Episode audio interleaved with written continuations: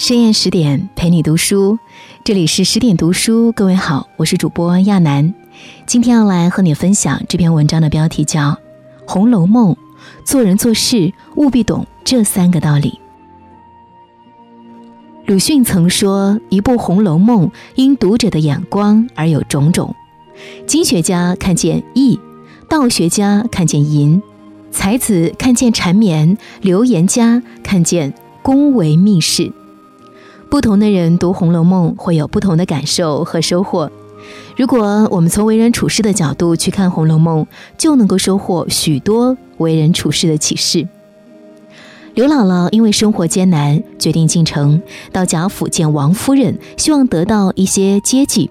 然而贾府的大门哪里是那么容易就进得去的？刘姥姥需要先找一位领路人才行。于是，刘姥姥向人打听了周瑞家的住处，先来找周瑞家的。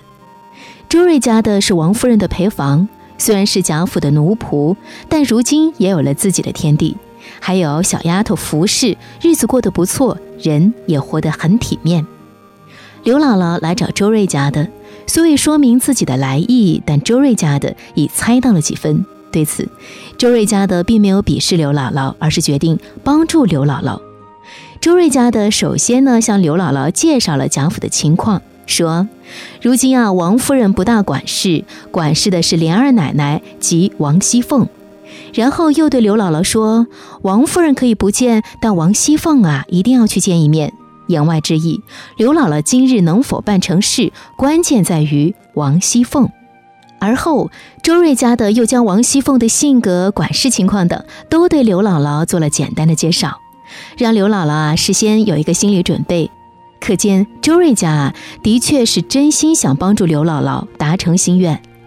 王熙凤是一个大忙人，唯有吃饭时是一个空子。于是周瑞家的先派了一个小丫头去打听情况，打听好了情况之后，立刻带着刘姥姥向王熙凤的住处走去。到了王熙凤的住处，周瑞家的知道王熙凤啊还未回来，于是先对平儿说明了情况。当日太太是常会的，今儿不可不见，所以我带了她进来了。周瑞家的这番话让平儿无法拒绝，于是啊，平儿让刘姥姥进屋等着。事情的第一步进行得很顺利。当王熙凤问周瑞家的王夫人是如何说的时，周瑞家的这样回答：当时他们来一遭，却也没空了他们。今儿既来了，瞧瞧我们，是他的好意思，也不可减慢了他。此话言外之意是，只要刘姥姥开口，多少也要给一些。在刘姥姥与王熙凤的对话过程中，周瑞家的也常常给刘姥姥递眼色，提醒刘姥姥该说什么，不该说什么。从头至尾，周瑞家的都在尽心尽力地帮助刘姥姥。最终，王熙凤给了刘姥姥二十两银子和一吊钱，刘姥姥千恩万谢，拿着银子随着周瑞家的出了门。刘姥姥为了表示感谢，要给周瑞家的一块银子，周瑞家的执意不肯要。虽然说周瑞家的是没看上这点银子，但是周瑞家的帮了大半天，帮了刘姥姥这么大的一个忙，却一点钱都没收，任何好处都没捞，也足见周瑞家的帮刘姥姥是出于一份真心，一份善意。勿以善小而不为。很多时候，我们一个小小的善意，一个小小的善举，可能会改变他人的一生。对于周瑞家的来说，帮助刘姥姥不过是顺水推舟、举手之劳；但是对于刘姥姥来说，这无疑是雪中送炭。周瑞家的在各房各处都有些体面，这不仅仅是因为他是王夫人的陪房，也是因为他自己的为人。在心怀善意的帮扶他人的同时，其实也是在为自己积攒福气。有一次，周瑞家的儿子啊犯了错，王熙凤要将他撵出府。一旁的赖嬷嬷听说此事，帮忙求情，最终王熙凤网开一面，只是将周瑞的儿子打了几板子，没有撵出府。这件事对于周瑞家的来说，何尝不是一种福报呢？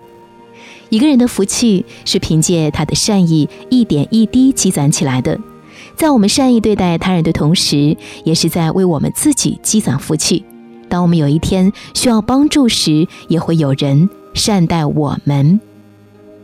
第二点，我们要知道的是，不要四处树敌。思琪大闹小厨房是《红楼梦》中浓墨重彩的一幕。此事的起因是一碗炖鸡蛋。当日，思琪派小丫头莲花来到小厨房，对小厨房的管事媳妇儿柳家的说：“思琪要一碗炖鸡蛋吃。”而柳家的却以鸡蛋短缺为由推脱不给做。莲花不信，接起菜箱一看，里面果真有鸡蛋。柳家的见推脱不过去了，于是又开始说教起来：“你们深宅大院，水来伸手，饭来张口，只知啊鸡蛋是平常物件，哪里知道外头买卖的行市呢？我倒别伺候头层主子，只预备你们二层主子了。”柳家的和莲花都是贾家的奴仆，柳家的仗着自己啊掌管小厨房，有一点小权力，便啊摆出高姿态教训起他人来，而且话中带刺，语言刻薄，这样的人怎么会不得罪人呢？也难怪莲花后来啊会带头进厨房寻赃，想借此扳倒柳家母女。在莲花的口中，我们还得知，柳家的虽然不把思琪等人放在心上，但是对怡红院的晴雯等人却是另外一副面孔。晴雯要吃芦蒿，柳家的立刻问是用肉炒还是鸡炒。当小燕说晴雯不想吃荤的，想要炒个面筋的，少放油时，柳家的连忙说自己是发了昏，然后马上洗了手，将菜炒后亲自捧了过去。思琪和晴雯同样都是贾府的丫鬟，只因晴雯是怡红院宝玉身边的丫鬟，而柳家的想把女儿柳五儿也送进怡红院，于是对晴雯、方官等人狂拍马屁。思琪是紫菱洲迎春身边的丫鬟，迎春性格懦弱，在贾府中没什么存在感，于是她的丫鬟在他人眼中也没有其他大丫鬟那般体面。况且柳家的觉得自己也用不着思琪，所以对思琪很是怠慢。可是柳家的忘记了，能在贾府当差的人，在贾府中的关系都是盘根错节的。他如此差别对待，得罪的不只是思琪一个人，而是一群人。而且柳家的不仅对思琪是如此态度，对待其他没有什么地位、对他没有什么用处的人也是如此态度。柳家的这样捧高踩低，岂能不引起众怒，不得罪于人？后来呀，因为茯苓霜和玫瑰露一事，刘五儿被扣押，素日与柳家的母女不和的人呐，都趁机落井下石，巴不得将他们母女俩撵出去。此时的柳家的是墙倒众人推，虽然这里面有利益纠葛的成分在，但此事也说明了柳家的平日里确实得罪了不少人。幸亏后来有宝玉瞒赃，平儿行权，才保全了柳家的母女。只可惜本就体弱的柳五儿受此委屈之后，还未来得及进怡红院，就病逝了。想要安安稳稳地过好自己的日子，一定要管好自己，少惹事，少树敌。说话办事之前，想一想这么做是否合适，三思而后行。得罪太多人呐，最终只会伤人伤己。平儿是王熙凤身边的丫鬟，王熙凤为人专横，底下的人既怕她又恨她。可是平儿作为王熙凤的心腹，人缘却非常好，上到各位小姐太太，下到各位丫鬟小厮，大家提到平儿都是赞美之词。王熙凤过生辰那日，贾琏和鲍二家的偷情被王熙凤和平儿撞见了，王熙凤吃醋大闹起来，贾琏也借着酒劲儿拔出剑，扬言要杀王熙凤。王熙凤跑到贾母跟前哭诉，贾母一面劝慰王熙凤，一面啊骂平儿坏。这时尤氏等人连忙说道：“平儿没有什么不是，是凤丫头拿着人家出气，两口子不好对打，都拿着平儿杀性子。平儿啊委屈的什么似的，老太太还骂人家。”贾母听后知道错怪了平儿，于是让丫鬟琥珀去向平儿传话，安抚平儿。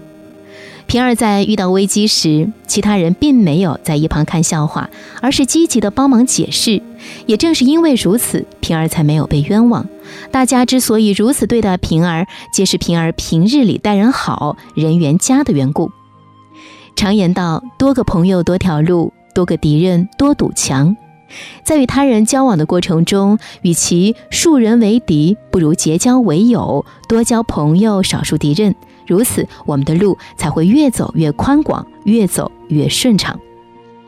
王善保家的是邢夫人的陪房，因绣春囊一事，王善保家的出现在了我们的视野中。在朝检大观园议会中，王善保家的是一个十足的积极分子，只可惜他算盘打得并不精明。心里没成算的王善保家的遇到了刺玫瑰探春，最后落得一个没脸的下场。当夜，王熙凤奉王夫人之令，带着人抄检大观园，来到探春处时，探春正带着丫鬟们秉烛以待。王熙凤见状，陪着笑，说明了来意。探春说自己的东西可以搜，丫鬟们的东西不能动。说着，便命人将箱子都打开。王熙凤见状，连忙让人把箱子都关上。周瑞家的也很有眼力劲儿地说：“女孩子们的东西都在这里了，还是到别处去吧。”探春又问众人：“你们都搜明白了不曾？”周瑞家的等人都知晓探春的脾性，于是陪着笑说：“都翻明白了。”本来事情发展到这里就算结束了。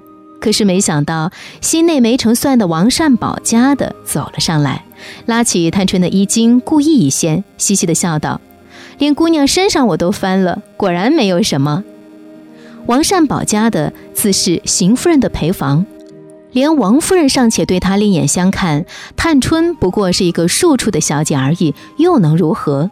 于是便放肆了起来。然而王善保家的忘记了。探春即便是庶出，也是贾府的主子，而她再体面，也是贾府的奴仆。想趁机露脸的王善保家的，这次真的露脸了，直接被探春打了一巴掌。探春本来就心中有怒气，如此一来更是怒不可遏，指着王善保家的就训斥起来。王熙凤见状，一面安抚探春，一面斥责王善保家的。王善保家的讨了个没意思，只能够在窗外嘟囔道。罢了罢了，这也是啊，头一遭挨打。我明儿回了太太，人回老娘家去吧。这个老命还要他做什么？探春听到这话，没有自己出面，而是让丫鬟们出面应对。丫鬟戴叔不甘示弱，直接将王善保家的怼了回去。这样一来，王善保家的脸面呐，着实是丢到家了。王善保家的挨打，完全是自作自受。大家看周瑞家的等人，见到探春都陪着笑，小心翼翼的应对，他们可曾被打脸？所以为人处事啊，一定要懂分寸。当进时则进，当退时则退，当显时则显，当藏时则藏，把握不好分寸，口无遮拦，百无禁忌，轻则会惹人厌烦，重则会惹祸上身。王善保家的就是因为失了分寸，才会落得如此狼狈的下场。我们作为社会中的一个成员，每天都需要与很多人打交道，无论是做人还是做事，都不要忘记常怀一份善意。生活不易，每个人都可能会遇到各种各样的难处，在他人遇到难处时伸出援手，帮对方一把，其实也是在为我们自己积攒福气。无论对方身份如何，聪明还是愚笨，都要对对方保持尊重。